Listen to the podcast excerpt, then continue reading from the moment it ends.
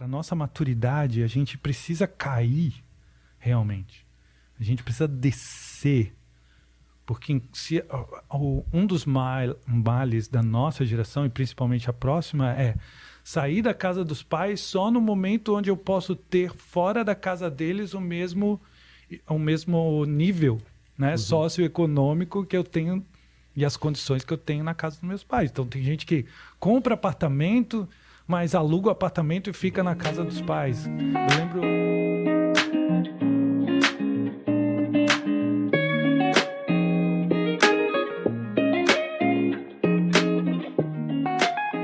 Sejam bem-vindos a mais um episódio do Tronocast Podcast. Hoje aqui comigo, André Marquardt, host Ricardo Barbie. É. Fala galera, tudo bem? Hoje aqui, mês de agosto, vamos falar sobre temas masculinos e esse mês, Dia dos Pais, que é, a gente celebra o Dia dos Pais, vamos falar sobre paternidade, né? Já começamos aí o episódio passado com o Drogo, muito forte essa história, se você não assistiu, assista maravilhoso que Deus fez na vida do Drogo, uma história de perdão, uma história de um pai agressivo, alcoólatra, mas que houve aí uma restauração.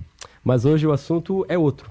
O assunto hoje é psicólogo, é psicologia, é, é da psique humana, o, o Deco. Uma referência, né? A gente está é. aqui com uma referência no aspecto masculino e a, e a, gente já vai começar com uma pergunta desse, desse calibre. Paulo Pimon, muito ah. bom receber você, amigo. Tá aqui com a gente, cara, muito legal receber você. E, e, eu já quero te lançar uma pergunta antes de tu mesmo se apresentar. Cara, como estudar homens, velho? Porque até aproveitando o gancho, a gente olhou os, os, os números aqui dos nossos episódios, cara, 70% é mulher. Mesmo lá no YouTube. Uhum. Mesmo no YouTube. Ah, então eu te pergunto, por que é, é, por que essa decisão por estudar homens? Por que isso é importante? E, e como, como tem sido isso na tua jornada? Tá.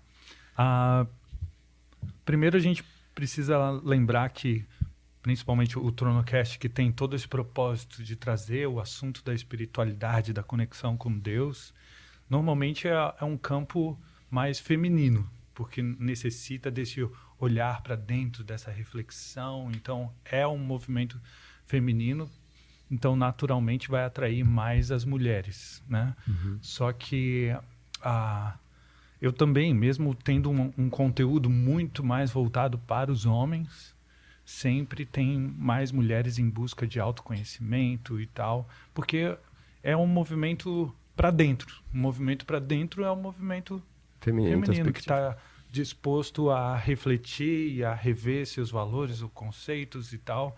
Ah, normalmente é, é um movimento feminino não vamos confundir feminino com mulher, porque nem toda mulher tem um feminino bem uhum. desenvolvido uhum. também, né? Uhum. Assim como nem todo homem tem um masculino bem desenvolvido. Então, para mim, tudo isso começou, cara, quando eu, na verdade, eu me dei conta da minha dificuldade em amadurecer. Né? E eu me dei conta, na verdade, de que eu tinha pouca força de ação eu comecei a me dar conta no meu processo de desenvolvimento como eu queria e precisava ser mais disciplinado, consistente, sabe, a, a firmeza de se manter, de ter bo de ter opiniões ou de desejar algo e levar aquilo até o fim. Eu comecei a encontrar essa dificuldade em mim.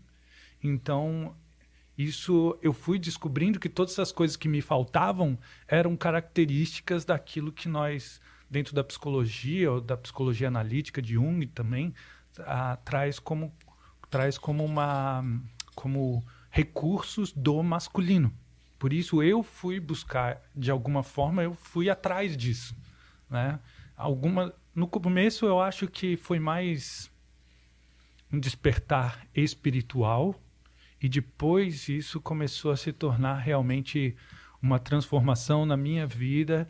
E aí, depois disso, eu fui, fui em busca também de conhecimento dentro da psicologia, que é a área de onde eu venho. E depois, aí naturalmente, fui passando isso para outros homens e fui, fui construindo esse trabalho dessa forma. Ô Paulinho, conta um pouquinho dessa tua experiência de esse despertar espiritual que tu teve na Austrália. Acho que foi lá, né? que tu teve uma. Tu, tu, foi morar. Conta um pouquinho da experiência aí, foi morar na Austrália tal. Tá. E lá te deu aquela despertada envolvendo música e Isso. vida e tal.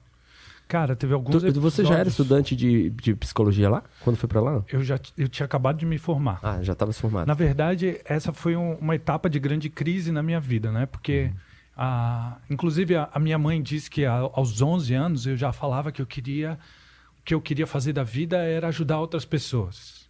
Aos 13 anos eu já falava em ser psicólogo. Desde que tivesse o surf junto aí, né? E aí foi natural, aos 17 anos eu entrei na faculdade de psicologia, mas eu vivi uma vida bastante protegida, né? Porque eu, eu- meus pais não eram ricos, mas eles eram de classe média. Meu pai professor de universidade, minha mãe servidora pública do TRT, e lá em casa a gente tinha o valor máximo era o desempenho intelectual, né? Porque a gente foi criado nessa nesse conceito, nessa ideia ou nesse valor de que era o estudo que ia trazer para a gente uma, uma boa vida, um desenvolvimento, né? Era o estudo. Então, só que eu sempre fui, Meia, meia boca. né? eu sempre tirava o suficiente para passar de ano. Bom, mas o que, que aconteceu com essa? Hoje eu consigo ver que com essa ênfase no intelecto, eu não desenvolvi certas outras características, porque meus pais diziam: olha, o importante é você estudar, você não precisa trabalhar, nós cuidamos da sua, da sua, do seu sustento desde que você esteja na escola desempenhando e tal. E aí eu, eu não era muito intelectual, mas eu acredito, hoje olhando, eu acredito que aquilo também ah, fez com que eu me acomodasse muito. Né? Eu fazia aquilo que era suficiente, entrei com 17 anos na faculdade, saí logo da escola para a faculdade, fiz uma faculdade pública, eu morava na, no mesmo bairro da faculdade, né? aqui na Trindade, na UFS que eu estudei, então ia almoçar em casa, jantar em casa, era, era uma vida, entre aspas, muito fácil. Muito fácil. Hoje eu vejo o A roupa, quanto a roupa ficava magicamente lavada? magicamente É. aparecia dobrada. né? Como é que pode? Isso era maravilhoso. Então, esse, esse lado do. Esse privilégio, eu tive esse privilégio muito grande. E quando eu cheguei no final da faculdade, que parece que a vida adulta estava Tava ali, cobrando tava de chegando. mim, né, um negócio. Eu aproveitei bastante a faculdade, tanto em coisas não tão boas, Uhum. como em coisas maravilhosas. Assim, eu fiz a, a faculdade foi muito boa para mim. Eu fiz os melhores estágios, assim, porque eu tinha uma habilidade, enquanto os meus outros colegas focavam muito no desempenho acadêmico, eu focava em estar com as pessoas, né? No- então eu comecei a fazer um estágio na pediatria do hospital universitário e isso começou a chamar a atenção dos professores de uma outra forma, sabe? Eu era muito mais na mão na massa do que mergulhar nos livros. Então, eu desafiava um pouco a, o, o, o que era a psicologia nesse sentido, assim, de que a psicologia, lembro da primeira, primeira semana de aula, a sua qualidade como psicólogo vai depender de quantos livros você vê, lê por semana, né? E eu sempre desafiei isso, porque eu nunca fui muito intelectual nesse sentido, sempre tive um certo déficit de atenção. Então, eu comecei logo no, no quinto semestre de faculdade a fazer estágios. Então, eu me tornei professor de educação sexual em escolas públicas, passei dois anos trabalhando com isso, passei dois anos trabalhando no hospital universitário, realmente atendendo e acompanhando famílias e tal. Só que, no ponto de vista pessoal, quando eu vi chegando, chegando a, a, a formatura, aí eu, eu, eu, eu meio que me apavorei. Eu entrei em crise, sabe? O que, que eu vou, como assim eu vou começar a realmente transformar isso numa eu não tenho condições, eu não me via maduro o suficiente para ajudar as pessoas, por mais que eu tivesse feito todos esses estágios e tal. Cara, tinha, tinha um- uma insegurança interna muito grande. Que eu não sabia na época, mas depois eu descobri que era dessa vivência mesmo, do, do ir para o mundo. Ir para o mundo no sentido de me expor às dificuldades. Eu estava sempre morando na casa dos meus pais até o fim da faculdade. né? Aí saindo da faculdade eu entrei em crise, eu tocava em bandas à noite, eu eu estava pensando em fazer educação física porque eu comecei a gostar de academia lá. Cara, tu, tu me lembrou agora uma muito boa. De nós de volta, Funkadelic Groove. De nós de volta, a Funkadelic banda que eu Groove. tive com o Pianges, né? É, muito boa a banda com o Pianjo. É, com o Marcos Pianges, que, que é um grande, né, um, um grande uh, conhecedor do assunto paternidade, uhum. é né? Maravilhoso e, o livro dele, influencia milhares e milhares de pessoas. Mas aí eu fui para a Austrália nesse ali alguns meses depois de formado eu estava muito perdido. E aí, cara, teve um professor, na verdade, um é um professor que ele veio dar alguns cursos aqui. E ele era irlandês, mas morava na Austrália há muito tempo. Ele fazia parte de um, de um ministério chamado Abiding Life, que falava justamente, misturava, de certa forma, psicologia e conceitos bíblicos, né? Sobre desenvolvimento e tal. E eu conheci esse cara. E eu tive uma sessão individual com ele. Ele olhou no meu olho e disse assim: Cara, tu precisa sair da casa dos teus pais. A casa dos teus pais está te fazendo mal. E eu não, não conseguia. Quer dizer, tocou fundo na minha alma naquele momento. E começou a queimar um negócio dentro do meu, dentro do meu peito, li, quase que literalmente. Eu, depois que ele falou aquilo, eu não dormi a noite inteira assim. E aí ele disse: Cara, vem para a Austrália. Lá a gente tem um, um Bible College onde eu dou aula uma vez por ano. Quem sabe né, você vai estudar lá. E aí eu sentei com os meus pais. Eu falei: Olha, eu preciso. Né?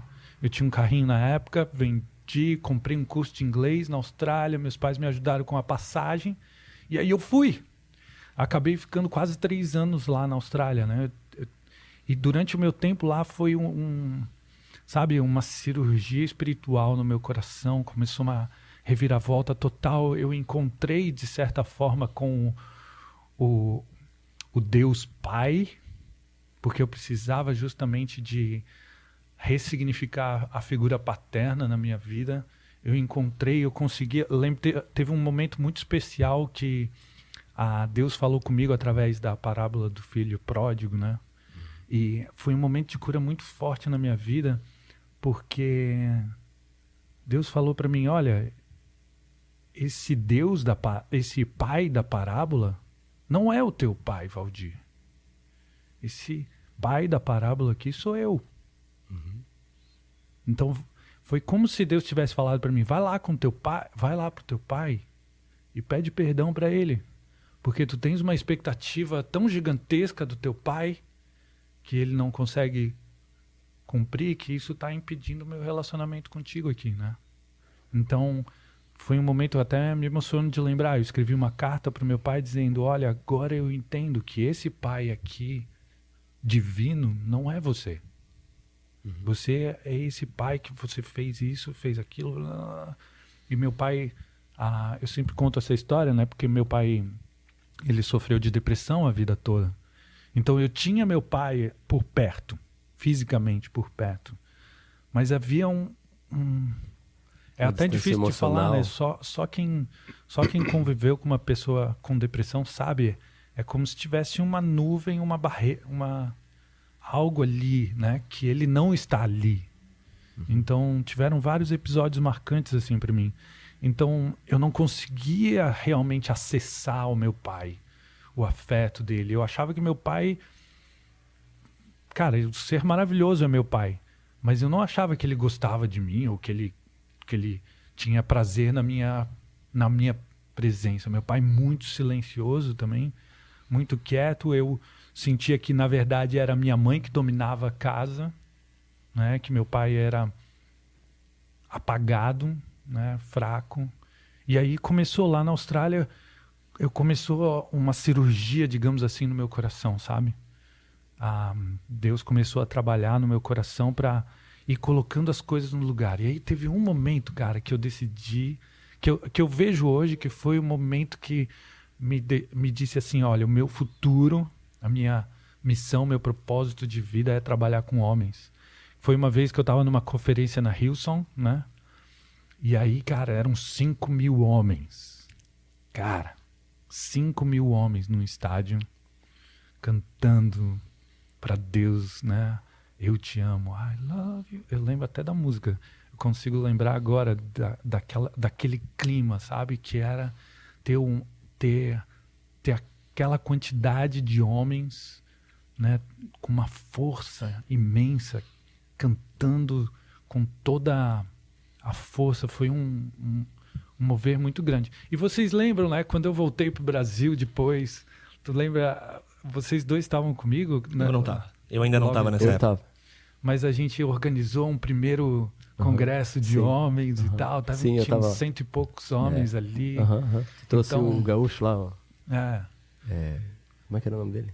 Sim, e ele É, que enfim. ele que aquele gaúcho que tra- eu não- também não tô lembrando o nome dele, mas ele que pela primeira vez mencionou esse livro. Uhum. Quer dizer, eu já tinha visto a menção desse livro, João de Ferro, no Coração Selvagem. O Coração Selvagem foi o primeiro livro de homens que caiu na minha mão ainda no tempo da Austrália. E quando eu estava lá fazendo, passando por toda essa cirurgia, digamos assim, né, Uhum. no meu coração, o Coração Selvagem Coração peguei- Selvagem é John Eldridge, né? John Eldridge. Eldridge. É. A primeira vez que eu peguei aquele livro na mão, cara, eu li ele oito vezes sem parar, assim, ó. Já presenteei esse livro para alguns amigos, né? É. Alguns amigos meus já ganharam o Coração Selvagem também. Eu também já li de vez em quando eu pego ele de novo. Aham. Agora, Paulo, é, o quão, né, falando aqui dos, do, do relacionamento, pais, filhos e tal, o quão é prejudicial é para os filhos, né, e, e aí vamos fo- focar nos homens também, nos filhos homens, essa comodidade gerada na sua casa, Uhum. né, e, e como sair disso? Tá.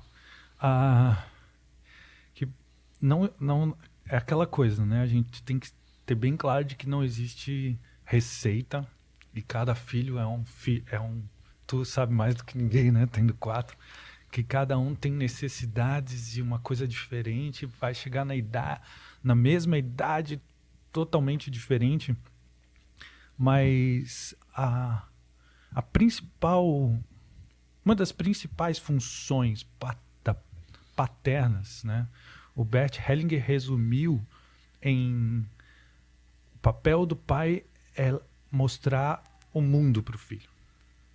Então, se a mãe segura a criança trazendo para o peito, o pai pega a criança e mostra para o mundo.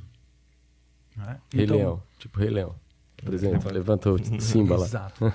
Então, esse, esse que é o grande papel do pai, na verdade, né? É expor o filho às dificuldades para que ele possa construir resiliência. A resiliência é aquela força necessária para a gente cair e levantar, Levantar de de novo, né? Cair sete vezes, levantar oito. Isso é, a- isso é a tal resiliência, é a capacidade que a gente tem de ser espremido e responder a isso de alguma forma de crescimento, né? Então o pai ele precisa desde pequeno ir expondo o filho a essas a, Essas As dificuldades. tanto que uma das qual é a, a, a, a, a brincadeira que as crianças pequenas mais gostam de fazer com o pai? As crianças pequenas. A minha é jogar pra cima. É, é, coisas assim. Lutinha coisa na doida. cama, lutinha, jogar pra lutinha. cima. É, briga de travesseiro. Briga de travesseiro. Então, é, o que, que a criança está fazendo ali e o que, que o pai está fazendo com a criança? É justamente testar a força física.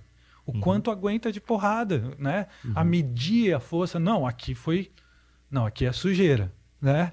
Bater aqui, dar soco aqui. Aqui não pode, aqui não pode. Aqui não pode. A criança está tá sempre, principalmente, testando a força física com o pai. E as meninas também, não, só, os, não só os meninos. Porque o- a, a, a força nesse sentido, a força física, ela não é só força física. Ao testar a força física com o pai, e a, ao testar a força física com o pai, ela desenvolve também uma força psíquica, que é da resiliência. A saber medir o quão forte, o quão, o quão firme e grosso eu falo com a minha voz até o ponto de começar a ofender o outro, ou até que ponto é simplesmente um posicionamento, né? Claro. Com o, o pai está sempre ajudando a criança a identificar essas coisas, né? Tanto que ah, normalmente a criança mais rebelde, né? A criança que ah, que desafia e que cruza os limites. Inclusive, a gente pode ver isso na nossa sociedade quando a gente olha para a quantidade de, de quando a gente olha para o sistema penitenciário, né?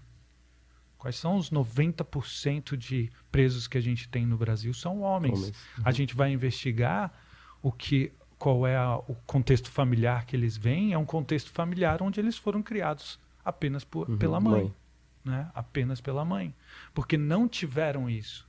E aí vai uma dica, né, para não quem só, tem. mas aí, Paulo, não só é, é, pelas mães somente, mas de pais ausentes. Sim, É, mesmo, Pais- mesmo que eles tivessem pais mais, enfim, É. alcoólatras ou também no crime. ausentes na ausentes. criação, É. ausentes no, no expor eles ao mundo. é. E assim, a gente Órfãos de pais vivos, né? É, de alguma forma, né? Mas assim, a- eu sempre gosto de trazer o meu exemplo e a gente pode compartilhar aqui os nossos exemplos, mas assim, me faltou, eu percebi ali pelos 20 e poucos anos que me faltava força masculina, né? Com- me faltava essa força, mesmo tendo um pai presente. Mas ali tinha a depressão que me que era era como uma barreira, né? Uma barreira de eu chegar e alcançar o coração do meu pai. Que eu só pude alcançar o coração do meu pai depois dessa cura toda que eu pa- passei lá na Austrália e comecei a resgatar aos poucos, cada vez mais, o coração do meu pai, porque até então eu tinha o meu pai ali, né? Meu pai super presente, né? Meu pai almoçava com a gente todo dia, né? Então, ah, mas eu não alcançava o coração dele. Isso foi um trabalho de cura que eu Mas tive assim, que passar. de alguma maneira, alcançar o coração do teu pai, a resposta disso também estava dentro de ti. É. Não teve que haver mudança nele, né? Exato. Ele continua. E é um guerreiro, né, cara? De- ele sofre de depressão desde os 30 anos. Hoje ele tem 84. Imagina 50 anos convivendo com isso. né?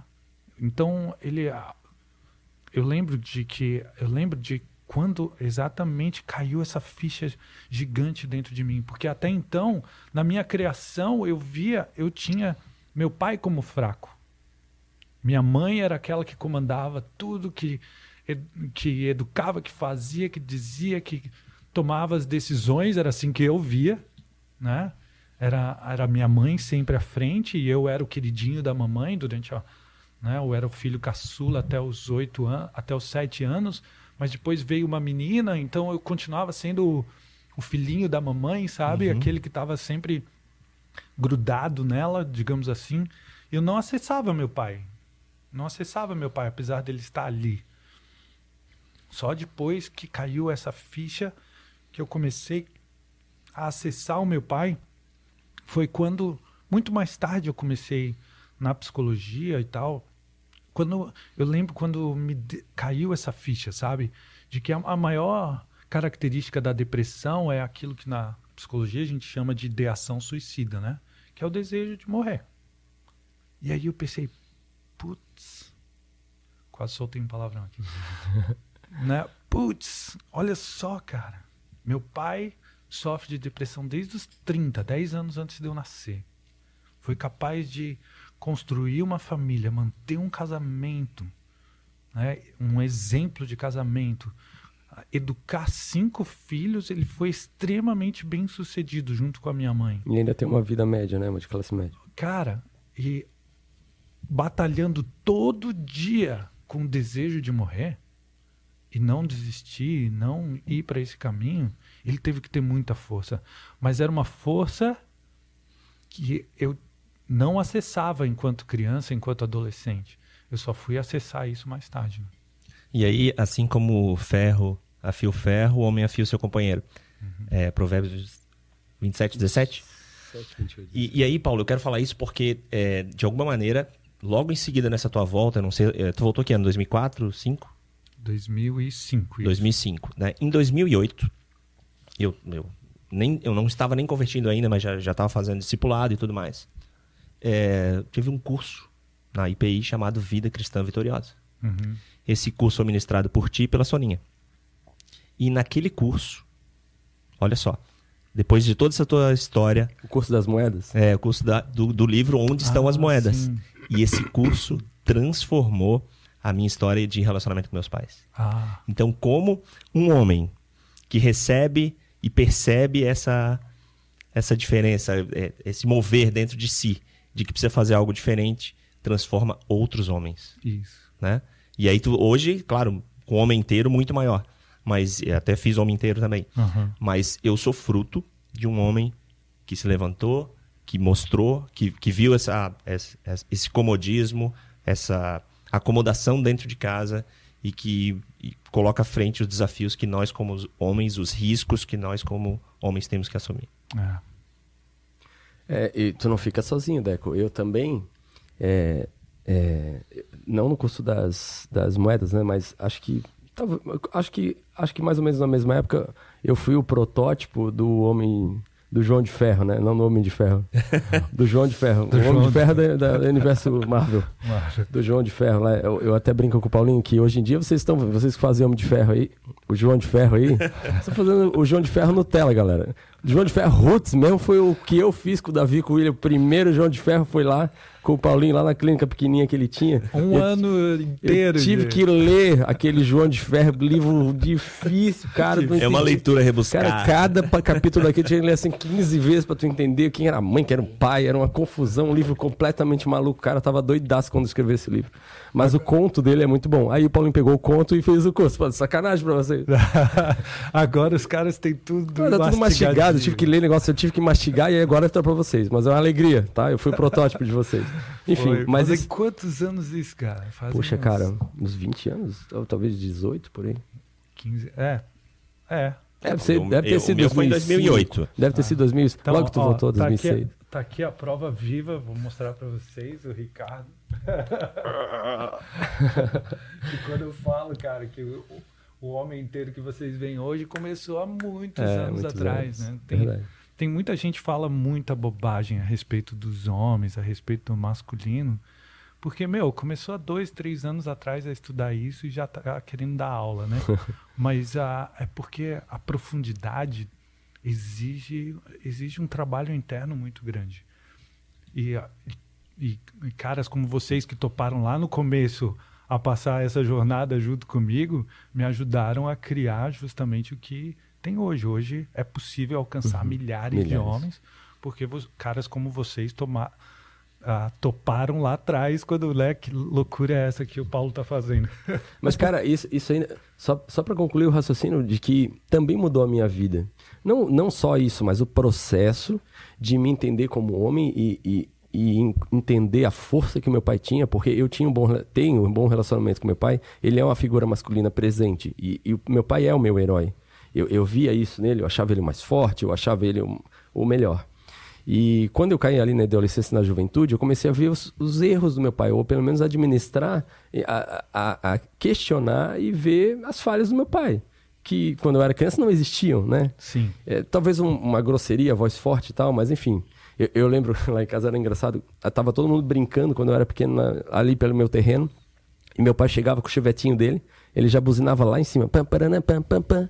Todo mundo veio, o Paulo tá chegando. Vum! Quando eu olhava pro lado, cara, todo mundo vazava. O meu pai não era um cara mau, mas ele falava grosso e ele, olha, Ricardo, acabou o recreio. Cara, meus vizinhos, quando eu olhava pro lado, era, era igual um ninja, velho. Todo mundo sumia.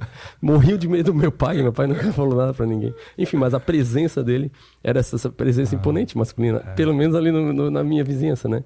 E quando eu cresci, eu vi várias falhas do meu pai. Claro. E, e isso me questionou um pouco, mas quando eu fiz aí o, o João de Ferro, eu já tinha aberto uma empresa, eu estava ali no início de, de ser empresário e tal, e eu ainda também era um menino que estava na casa do pai.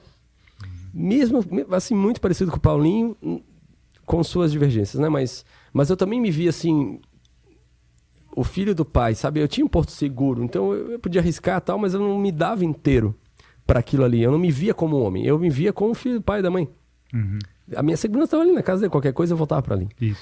E, cara, aí eu decidi, eu falei, não, vou pra frente. Vou casar, vou fazer minha empresa, e eu que vou, vou tocar aqui, se eu tiver que ganhar pouco eu vou, mas é do meu dinheiro. Ninguém vai, eu, eu vou me sustentar. E ali foi uma, uma trajetória, né? Pra chegar onde a gente chegou, né? É, pra mim foi muito difícil. Pra fazer isso que tu fez, morando em Florianópolis, eu, pra- eu tive que mudar pro outro lado do mundo, Sim. entendeu? Pra realmente não Cortar o, cortar o umbilical. cortar de uma forma de tão forte que era essa, esse conforto que eu tinha. né? Eu, eu lembro de. Eu, eu conto esse episódio lá no meu curso, inclusive, vocês devem ter ouvido já, né? Mas de eu trabalhando num restaurante lá na Austrália e aí carregando lixo para cá e ajudando a lavar a louça e a, e a trocar a frita, o óleo da fritadeira e tudo aquilo, né? E aí eu um, um dia que tava o restaurante, era um restaurante de, de frutos do mar e tal, tava muito cheio, tinha evento lá em cima acontecendo, tinha os quartos, tinha um restaurante, era um, um restaurante de um hotel. E aí começou a juntar e o meu chefe disse: Olha, não deixa o, a lixeira uh, encher muito, porque senão vai ficar muito pesado para levar para trás. Daí chegou um momento deu um respiro, eu peguei, fechei, hum, tá pesado pra caramba, né? Daí eu levei lá atrás no quartinho onde tinha o container do lixo. Aí eu tentei levantar aquele negócio, tava pesado demais, era um saco. Na época eu era magrinho também, né? Mas aí a, o, o, tentava levantar o, o, lixo, o saco de lixo não conseguia para colocar em cima. Daí eu tive a brilhante ideia de balançar assim, ó. Com... Meu Deus, abriu tudo, senhor. Tô as imaginando a cena aqui. a cabeça de peixe tudo, mano. Foi isso? Foi, cara. Abriu tudo assim, eu no meio daquele quarto, assim, com, com aquele container e era. Né, era frutos do mar e lixo, aquele fedentila total. Eu no meio daquele lixo, eu pensei na minha mãe, né, cara? se a minha mãe me visse aqui. Eu já era psicólogo formado, cara. E daí eu tava naquele lugar, né? Foi um dos pontos baixos, assim, baixos entre aspas, mas baixos, assim, de como é importante a, a nós homens passar para né, para nossa maturidade, a gente precisa cair realmente. A gente precisa descer porque se, um dos males da nossa geração, e principalmente a próxima, é sair da casa dos pais só no momento onde eu posso ter fora da casa deles o mesmo, o mesmo nível né, uhum. socioeconômico que eu tenho e as condições que eu tenho na casa dos meus pais. Então tem gente que compra apartamento, mas aluga o apartamento e fica na casa dos pais. Eu lembro que a, eu lembro de uma quando eu estava estudando é, depois, mais tarde, fui fazer especialização em terapia familiar. E aí encontrei um autor que dizia uma frase muito marcante, que ele dizia assim, que era a porta da casa dos pais é a entrada para a vida adulta, né? Uhum. Então, você precisa sair pela porta para enquanto você está lá, não tem jeito. Só que é preciso cair, sabe? Para depois tu ter aquele senso de que você está construindo realmente algo. Então, essa disposição em viver. Eu, quando eu morei na Austrália, eu compartilhava dormitório com sete caras, com dez caras, depois com um cara, depois até. Sabe? Eu, com, esse lugar de começar lá de baixo, que é extremamente importante. E tem muitos homens que não passam por esse processo com vinte e poucos anos e aí tem grandes quedas lá pelos 30 e poucos, 40 anos. Eles têm uma grande queda, né? Ah, ou porque a mulher deixou ele, ou perdeu o emprego, ou seja lá o que for, passa por um processo de falência e tem muita dificuldade de levantar de novo. Uhum. Porque ele não passou por esse processo de amadurecimento lá atrás. E quando a gente olha para a história do ser humano, qual era esse grande processo de amadurecimento era garantido pelos rituais de iniciação. Né? Os rituais de iniciação marcavam claramente a passagem do menino para o homem. E isso é um, um, conhecimento básico de psicologia milenar, milenar arquetípica, é de que uma mulher pode transformar um embrião no menino, mas só, só um homem pode transformar um menino em um homem. Esse é o conceito básico que durante milhares e milhares e milhares de anos a gente vê isso na vida de Jesus, cara. Uhum. Deus falou para ele, né? Ontem é, eu teve isso com a minha filha. Não teve? Este é meu filho amado que me dá muita alegria. Ele isso. teve que passar a afirmação do pai, desceu a mãozinha ali através de uma pomba, dizer eu, eu, eu te confirmo. Aí Jesus foi pro, pro deserto e aguentar a tentação do diabo depois de 40 dias com fome. Então, se até Jesus passou pelo ritual, pela afirmação, né? pelo ritual de iniciação dele, que passava pela afirmação do Pai, né? E para nós seres humanos, a, né? É a afirmação de que de ou do Pai, sim, mas também de uma comunidade de homens mais velhos e adultos que reconhecem, te olham no olho e dizem: agora, é, agora você faz parte da nossa comunidade. Até então você fazia parte da comunidade de crianças, você estava mais conectado com o feminino materno. Agora você faz parte do mundo dos homens. E, e isso se perdeu, cara, totalmente na nossa cultura. Parece que essa ideia é um, uma ideia que associam a um patriarcado opressor e machista, uhum. de que o homem precisa de outros homens para se afirmar como homem, para encontrar a sua identidade. As pessoas categorizam isso como uma ideia patriarcal, machista, que vai transformar os homens em violen homens violentos, mas é só um outro homem pode ensinar um menino, ou só um outro homem pode ensinar o homem a direcionar, modular a sua força agressiva, a sua agressividade. Nenhuma mulher consegue ajudar um homem a modular a sua força agressiva. E nós sabemos, né? Nós temos a testosterona. Testosterona é o hormônio da agressividade. É o hormônio da força física, daquilo que constrói músculo. Né? E é, a, é o hormônio principal da saúde do homem. O homem que produz pouca testosterona é um homem pouco firme nas suas decisões, um homem que tende a começar e não terminar as coisas, mais sonolento, a não né? dar a sua opinião e tal. E Paulo, é, é por isso que talvez a gente tenha é, homens meninos isso.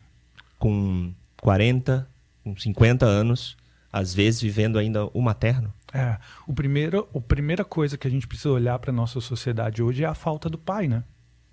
Isso já vem acontecendo desde o início da Revolução Industrial, na verdade. Antes disso, não era um problema.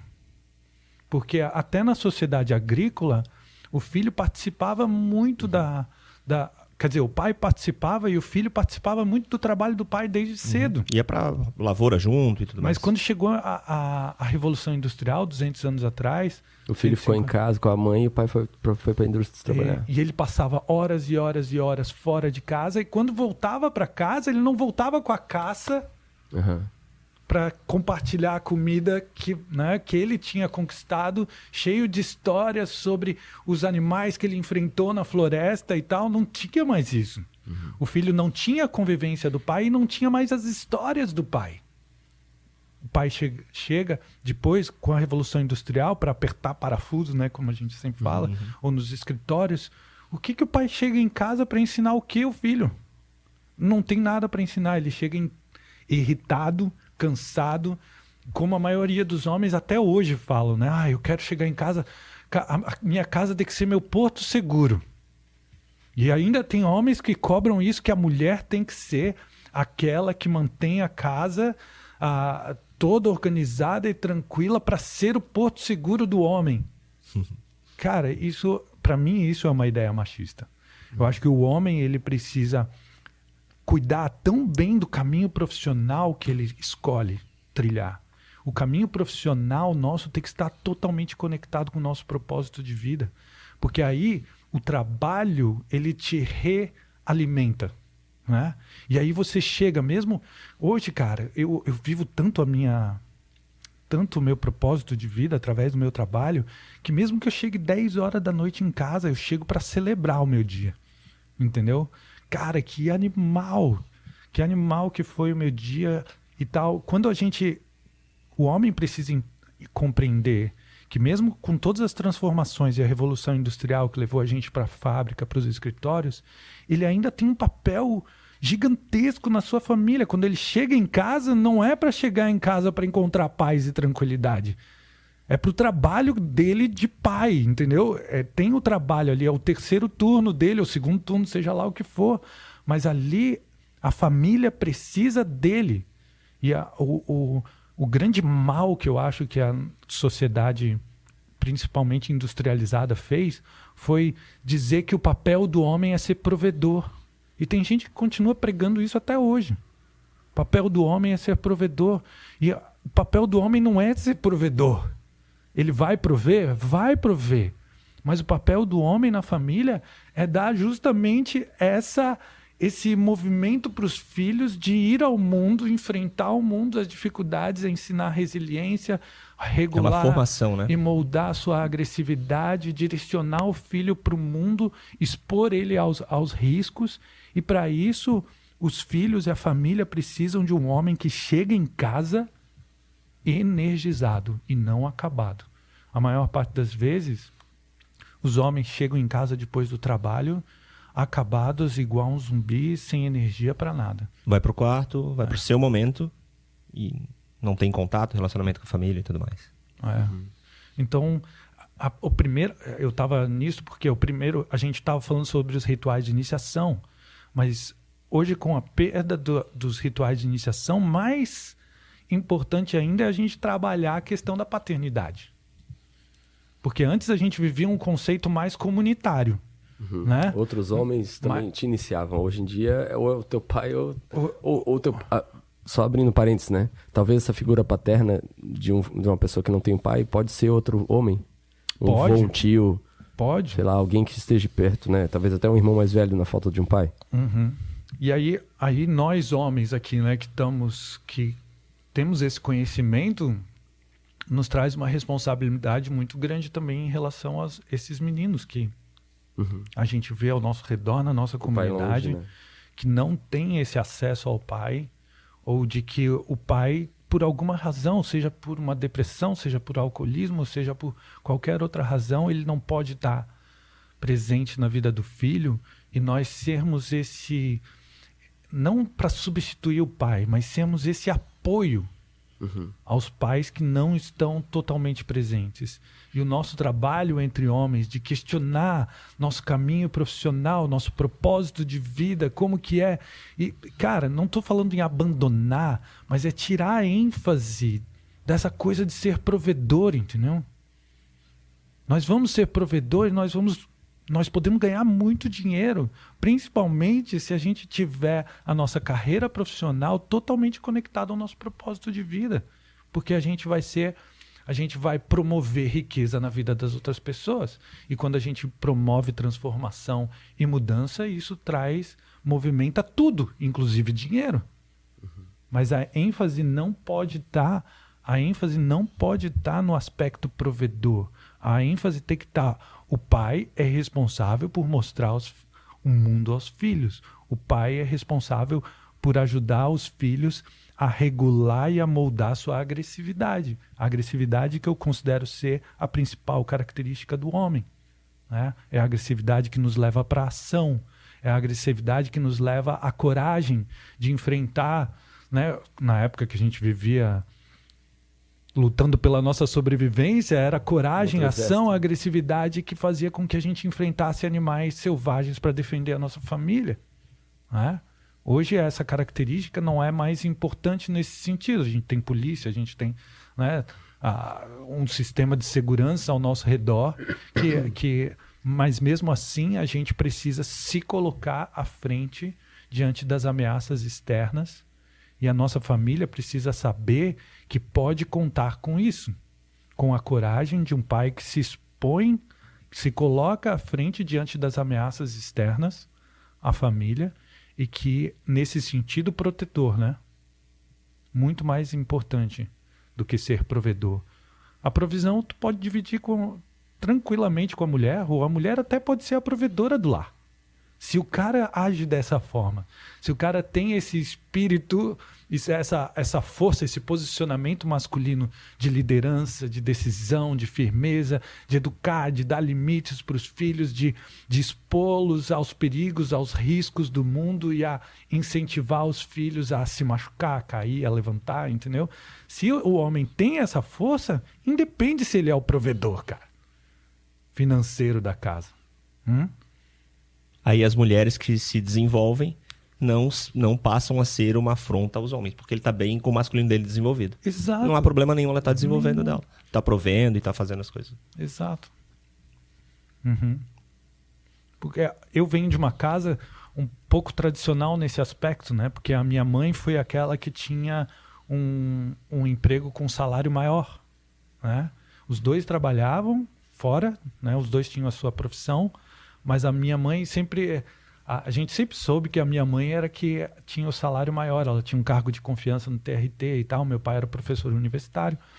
Primeiro ele foi um pastor, né? Depois um professor universitário. Então, e eles dividiam esse aspecto do provedor. Eu não, não tive essa referência do pai como provedor.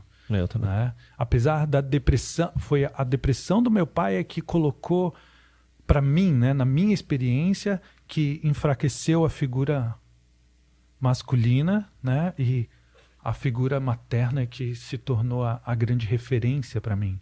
Todo esse processo de ressignificar a relação com o pai ah, vai então me levar para esse lugar de encarar o mundo e a minha força masculina com, posit com positividade, com, com positividade, né?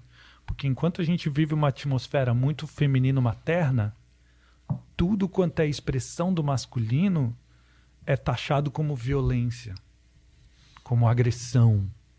Né? Uma palavra um pouco mais firme, uma palavra, uma grosseria de vez em quando, né?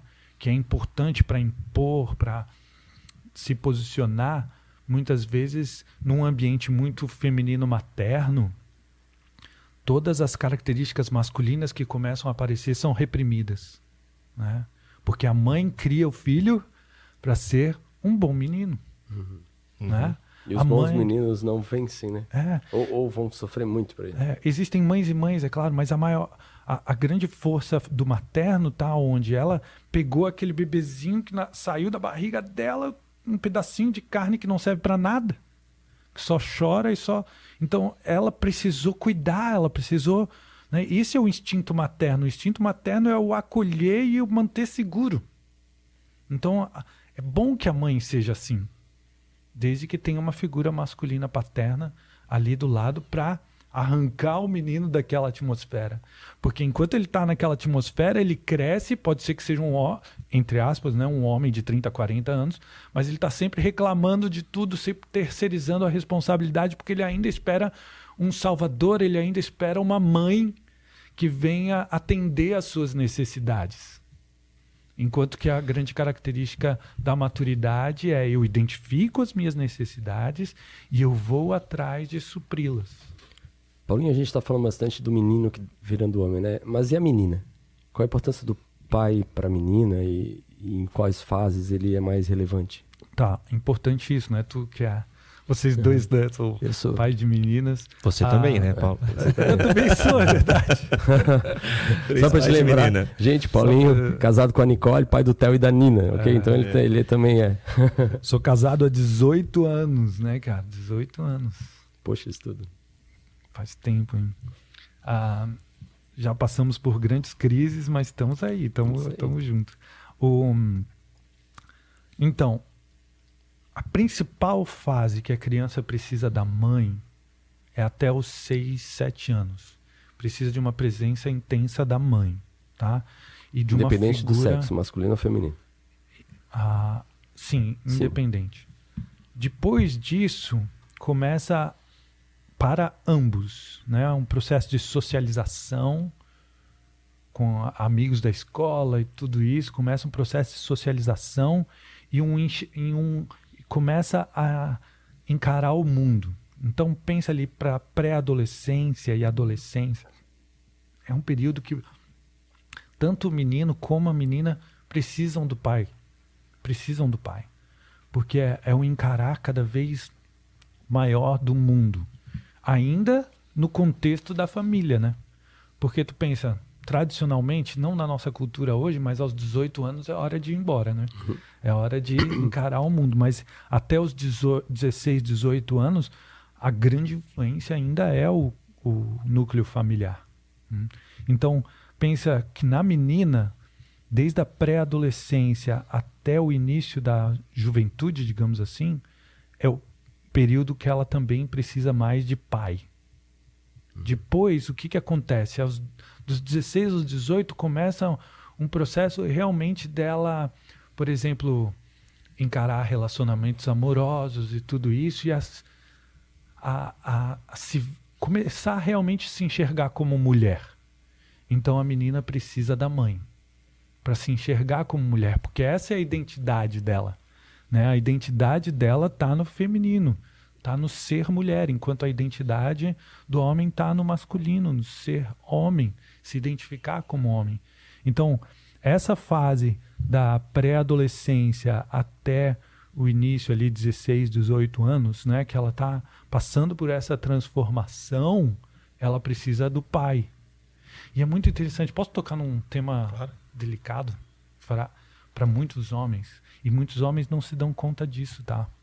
Mas você já viu como entre amigos e tal, muitas vezes até a gente fala sobre o momento que a menina tem a primeira menstruação, que ela começa a ganhar um corpo de mulher e tal, e como isso é complicado para o pai, né? Como isso é complicado para o pai. Muitas vezes, muitos homens ignoram essa passagem da filha, né? Eu acho muito interessante a, o ritual que teve na casa da minha mulher, né?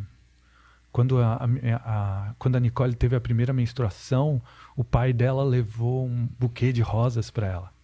Então teve a presença do pai afirmada no momento que ela estava começando a transição dela. E essa presença do pai é muito importante. E vocês já notaram que muitas famílias, muitos divórcios acontecem justamente na hora que a menina chega nesse momento? O número de divórcios é muito grande porque muitos pais não, não suportam esse momento e vão embora no momento que a filha começa a criar um corpo de mulher. Porque eles têm medo de desejar a filha sexualmente. Existe um medo muito grande interno.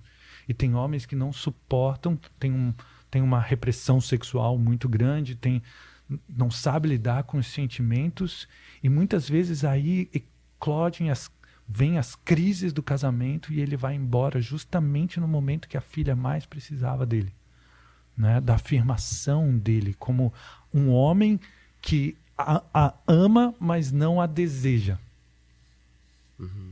sabe? Para que ela possa depois, mais tarde, e aqui está outro grande engano que a nossa cultura faz, né? Muitas, muitos, uh, muitos pais se colocam como a referência de homem para filha. Mas ele tem que se manter no lugar de pai. O pai não vai ser o marido dela. O pai não vai ser o marido dela. Até tem uma brincadeira de muito mau gosto, sabe? Que ganhou a, a internet recentemente. Um pai fazendo a filha assinar que não vai ter namorado até 2050, uhum. quando ela tem 5, 6 anos. Tem, tem uma. Tem um. Tem uma ideia incestuosa por trás disso, né? que a menina é a namorada do pai, de que a menina é a parceira psiquicamente, né, a parceira, a namorada, a companheira do pai. Então é um incesto afetivo e emocional que acontece ali. Quando o pai afirma a presença dele na vida da filha, quando ela está passando por essa transição, ela vai conhecer o amor de um homem que não a deseja, Hum? Ou pelo menos o pai que, sabe, às vezes ele tem uma, um desenvolvimento sexual muito distorcido. Às vezes ele tem uma pobre, uma pobre vivência de sexualidade com a mãe. E aí as coisas se misturam também. E a criança fica totalmente marcada por esse por essa mas o homem que sabe lidar com a sua sexualidade, sabe da importância que ele tem na vida da filha, ele se mantém firme ali ao lado dela, afirma a sua presença e o seu amor por essa menina que está se tornando uma mulher, e ela sabe depois diferenciar né, o amor do pai e o amor de um homem. Hum? Porque o amor do homem se assemelha muito mais à relação entre irmãos do que a relação paterna. Né? Uma relação de conjugal é uma relação entre equivalentes. Uma uhum. relação conjugal é assim. A relação parental é assim. Né? E a experiência da, da sexualidade nesse contexto aqui é uma violência. É zero. Deveria ser. Ou é zero ou é uma violência. Né? Um abuso. Então, a, ali tem um, ali tem um momento muito importante, cara.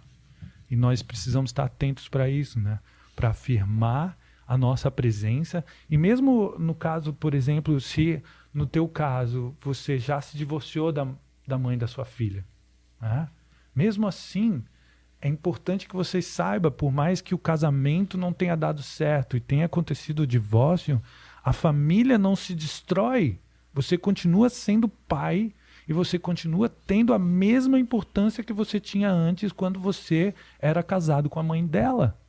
A sua importância e o seu papel não modifica porque você se divorciou da mãe dos seus filhos. Né? Você não tem o direito, podemos dizer assim, você não tem o direito de se ausentar da vida dos teus filhos porque o casamento com a mãe deles não deu certo. Um ritual como esse, Paulinho, eu não tinha, eu já tinha visto essa brincadeira e não tinha pensado em fazer lá em casa, mas olha, não estaria muito longe. Mas como é verdade isso, cara? Porque a gente está fazendo eles escreverem.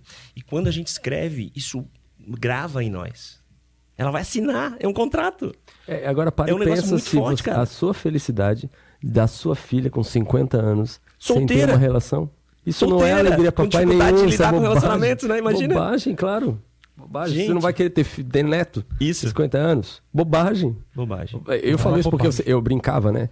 É, eu, eu brincava lá em casa que eu, ia, eu tinha montado a Sociedade dos Pais de Meninas. Inclusive, eu tenho uma espada katana lá esperando o primeiro namorado dela. eu sempre brinco ela com ela, mas no mesmo jeito. é, acho que. Eu vou parar com essa brincadeira. Porque eu acho que ela entendeu que era brincadeira, mas vou parar com isso. Mas eu oro pra, com ela, com, para ela e com ela sobre o seu marido. Sim, ótimo. Eu falo pra ela, filha, o seu marido já deve estar por aí. Já a gente só tá não por- conhece, mas Deus já criou ele, tá aí. E eu tô orando para que ele encontre Jesus e seja um homem cheio do Espírito Santo, porque quando você se, se conhecer aí, ele, ele. Mas ele já deve estar por aí, filha. Já pensou? É. Agora não fica procurando muito, filha. Calma que tem, tem hora. É, eu, eu sei que é um assunto delicado esse da sexualidade, tem muitos tabus envolvidos. Mas nós, homens, e principalmente hoje que a gente vive um, um momento tão delicado, né, com a explosão da pornografia e tudo isso, a maior parte dos homens são educados sexualmente pela pornografia. E aí fica muito confuso esse momento para um homem que não tem um trabalho de autoconhecimento, não tem um processo de cura, de sabe, de realmente de tratamento da sua sexualidade, chega na relação com a filha, inconscientemente ele olha para ela como uma possibilidade. Olha, isso não é consciente, tá? Não é que os homens pensam isso, mas está implícito na relação que agora ele, ele tem ali uma menina que tem o potencial de ser, de realizar suas fantasias sexuais. Eu tô, é um tema pesado, eu sei, tá? E que não é coisa que passa pela cabeça dos homens, mas está implícito. Muitas vezes tá abafado por trás dessas brincadeirinhas de assinar contrato, de nunca ter namorado, tá implícito por trás dessa dessa nossa repulsa de qualquer menino que chegue perto da nossa filha, entendeu? De que vai fazer mal para ela, tá implícito por trás disso que ela é a, a a minha parceira sexual. Por mais que você nunca tenha tocado na sua filha de uma forma, né? Mas você é um homem, cara. Você é um homem, a sua filha é sua filha, mas ela também é uma mulher. Então, é- essas coisas precisam estar trabalhadas no coração do homem. Ele precisa ter uma sexualidade saudável. Ele precisa estar com a, a mulher dele, uma parceira sexual, vivendo uma vida sexual intensa e prazerosa, para que os filhos não entrem no meio desse rolo, entendeu? E possam viver e se desenvolver ah, de forma saudável. A gente foi longe nessa pergunta sobre a. Não, mas né? eu quero ir mais longe ainda. Eu quero ir mais longe ainda porque eu sei que tens um trabalho voltado à questão da pornografia, né? E como que isso, o que, qual é o papel ou o que ela faz com a mente dos homens? Cara, a pornografia ela é terrível porque ela ela ela os estudos mostram que ela é mais viciante do que a própria cocaína. Ela vicia 10 vezes mais do que a cocaína, cara. Ou seja, o, o tipo de. E aí a gente está falando da pornografia de internet, né? A gente está falando de pornografia onde a gente no mundo que a gente tem hoje, depois de banda larga e fibra ótica, que a cada clique é uma mulher faze diferente, fazendo uma coisa diferente de todos os tipos e maneiras possíveis e imagináveis. Aquel, aquela, aquelas imagens todas, elas acendem e bagunçam totalmente o ciclo dopaminérgico do corpo, né? E o cara fica cada vez, quanto mais cedo, principalmente o, os meninos que são expostos à pornografia cedo demais. Bom, na nossa época era no máximo uma revista que passava pela É, nossa eu ia mão. falar isso. Na minha época, lá, 11, 12 anos, os primos mais velhos do meu Mas amigo pensa hoje, tinham um cara. monte de revista. E aí era É. aquilo ali. Então, mas, mas pensa hoje, cara, que a cada milissegundos está sendo exposto a uma mulher diferente, numa posição diferente, e o homem na pornografia é apenas um pênis duro. Né? Não tem o homem ali, tem só o órgão sexual dele. É só a mulher. Então, o homem não tem nada de realmente de contato com o corpo dele. E a mulher acaba se tornando, na pornografia, apenas um depósito de esperma, né? Então, a, a- ali, o que, que acontece? Tem toda a bagunça do processo dopaminérgico que a dopamina, quando acendida, explodida assim, de novo, de novo, de novo, a cada... Porque o, o cérebro do homem, ele é totalmente ligado a o disparo de dopamina, principalmente com a visão, né? A visão de um, de um potencial parceiro, parceiro sexual. Por quê? Porque durante milhares de anos essa foi uma das grandes papéis nossos na, na sobrevivência da espécie, foi né, fecundar o maior número de fêmeas possível. Né? Então, esse é, dentro da nossa história, nós vivemos isso sim durante milhares e milhares de anos. Então, a dopamina que leva a gente para ação, né, que faz a gente bum, impulsionar, dar aquele, aquela explosão de prazer no corpo, é a cada milissegundo. É como se você tivesse cheirando cocaína, bum, bum, bum, bum, bum, bum, bum, bum, bum, bum, bum. e às vezes o menino com 12, 14 anos, ele acaba o, um, a principal psicológico a, a, é, afeta o psicológico do menino ele querer cada vez mais a gratificação sexual instantânea e isso não só na sexualidade como em todas as áreas da vida né? em todas as áreas da vida ele acaba, a- acaba bagunçando o seu sistema dopaminérgico tanto que ah, no processo de, de cura, né, digamos assim, da, do vício, ele precisa passar por um jejum de dopamina, né, que ele precisa voltar o organismo dele a viver uma vida, né, porque aquilo que se oferece na fantasia da pornografia de internet é um negócio tão fantasioso e tão intenso que a vida normal não dá conta de trazer essa intensidade. Não tem graça. Passa a não ter graça. É. Então ele já vai perdendo o interesse sexual, já vai perdendo o interesse. Eu, e eu, e eu tô falando principalmente dessas gerações mais novas que já foram educadas dentro da pornografia de internet. Totalmente diferente de nós que fomos, entre aspas, educados Educados na Playboy. na Playboy e outras revistas que né, tinham um, um acesso, a gente tinha um acesso à pornografia, mas não era com essa quantidade e essa rapidez e todo esse estímulo visual e eletrônico, né, que dispara a dopamina enlouquecidamente no cérebro. E onde que é a diferença, Paulo, do da questão é, de ter um desejo, do homem ter o desejo, ou da- testosterona que existe no corpo dele de ter o desejo por uma mulher, e da pornografia? Porque eu, eu- é, é, não ter acesso à pornografia significa matar um desejo sexual que Não- nós temos que ter? Então, cara, o, o- a sexualidade, a Freud, des- a Freud descobriu que a sexualidade, ela, ela, ele fala como a pulsão de vida. A sexualidade não é só aquilo, não é só aquilo que nos leva para o erotismo e para para um encontro sexual, para o coito, digamos assim. A sexualidade é aquilo que nos move na direção da vida. Por exemplo, pegaram ah, alguns experimentos, né? Pegaram, vocês já perceberam que eles eles perceberam que eles só conseguem viciar um ratinho em co- cocaína, por exemplo, um ratinho que mora em laboratório. Um ratinho que ele tem um contexto de uma natureza, tu coloca a cocaína para ele ali, Ele não tá nem aí. Ele não está nem aí. Ou seja, eu estou usando essa, essa analogia para falar que a sexualidade é uma força que nos leva para a vida. E ela precisa ser distribuída, digamos assim.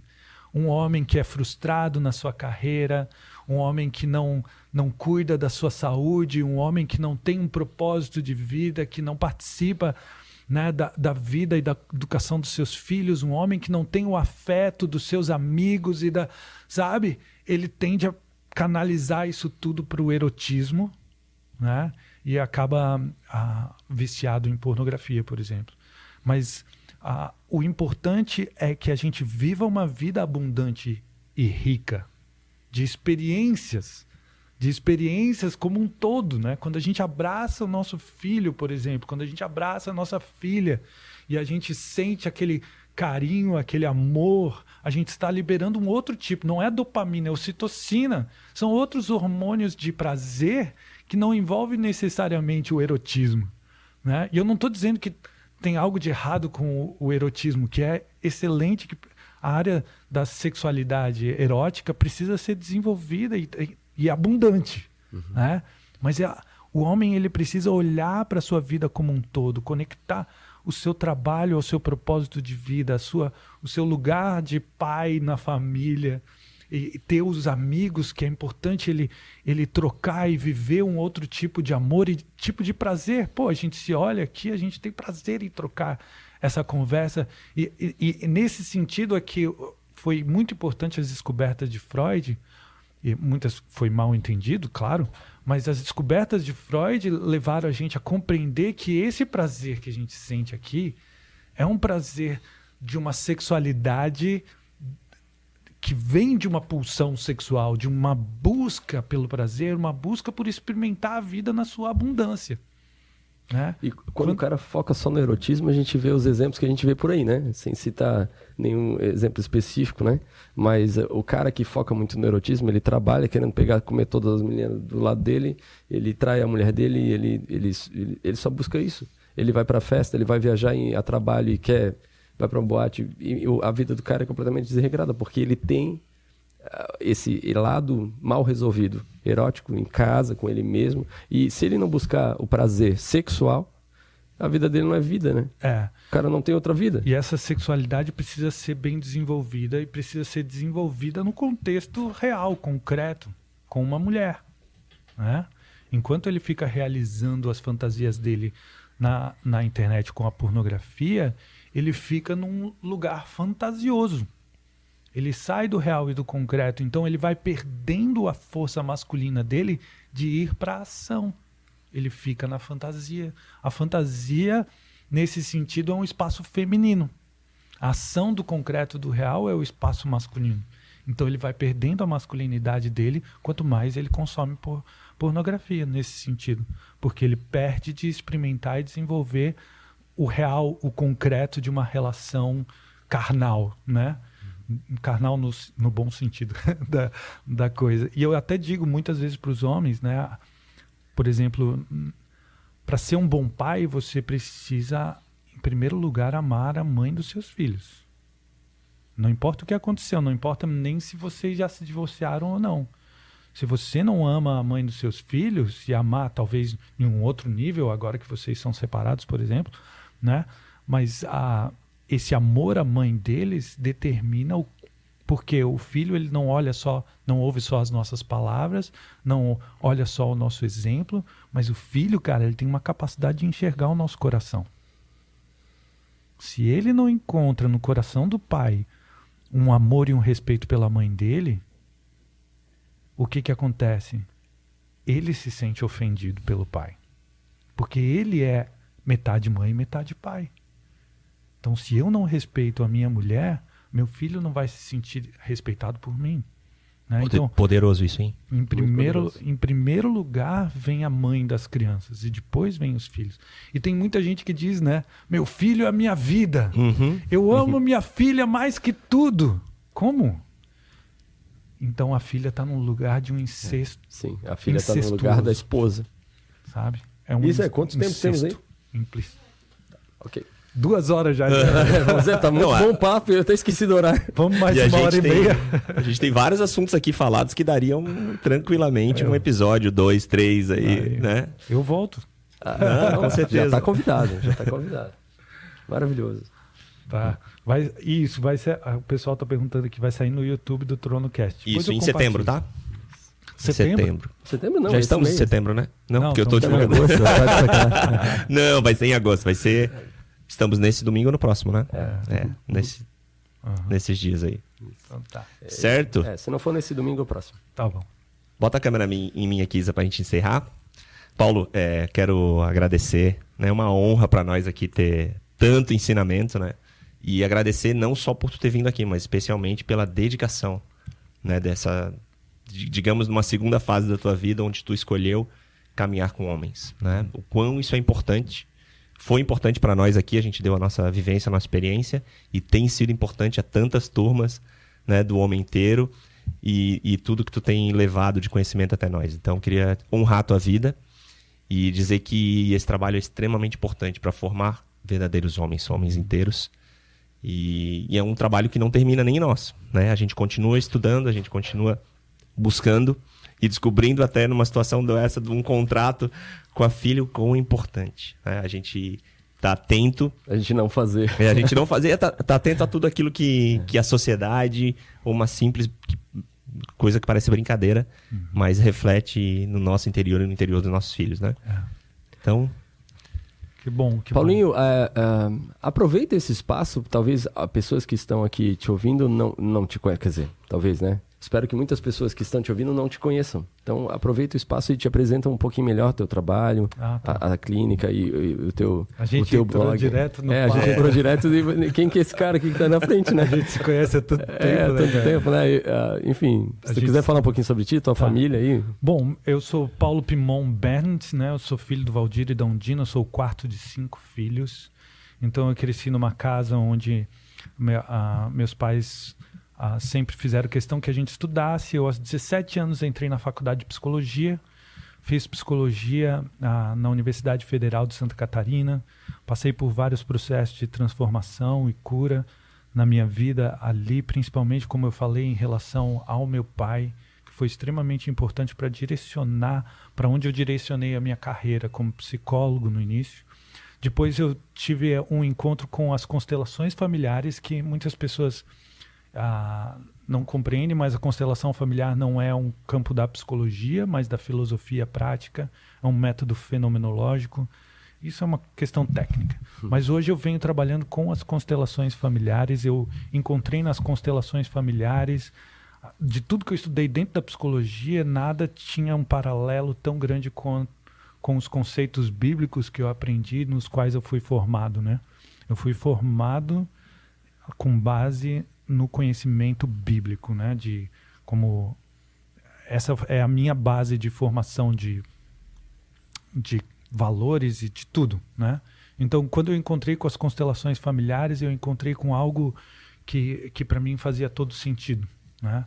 É por isso que eu continuo até hoje trabalhando com as constelações familiares, porque faz sentido para mim, para minha vida, para o meu trabalho e também faz sentido espiritualmente, né? O a, a própria, o próprio conceito de que é através dos nossos pais e do amor deles e da, da cura, da restauração desse, dessa relação primária que a gente tem também uma, um, um acesso, digamos assim, a um amor divino, né, que veio através dele, porque Deus, o Criador, né, ele escolheu essa família para ser os meus pais. Então, ao, ao honrar meus pais, eu tenho eu estou honrando a Deus nesse sentido, porque foi Ele que escolheu, Ele que colocou eles na minha vida. Então, hoje eu trabalho, eu tenho um instituto, chama Raízes Instituto, onde nós somos uma grande referência já no Brasil e fora do Brasil na, no ensino das constelações familiares, né? Então, a gente vem crescendo bastante e eu tenho um trabalho junto com isso, que é o Homem Inteiro. O Homem Inteiro é fruto disso tudo que a gente conversou aqui, é o fruto da minha da minha caminhada e da minha meu processo de transformação para me encontrar encontrar minha identidade como homem e depois tudo que eu venho coletando com as pessoas que eu estou trabalhando Hoje o homem inteiro também alcança o mundo inteiro. Eu tenho turmas de mentoria, imersões, né, a, turmas de a confraria, por exemplo, que é um almoço de sexta-feira à tarde com homens e a gente estuda livros, a gente apoia um ao outro na sua caminhada, na sua, né? Então são hoje já são milhares, mais de dois mil homens que passaram pelo homem inteiro, alguns permanecem, cada um na sua possibilidade, no seu ritmo, caminhando junto comigo.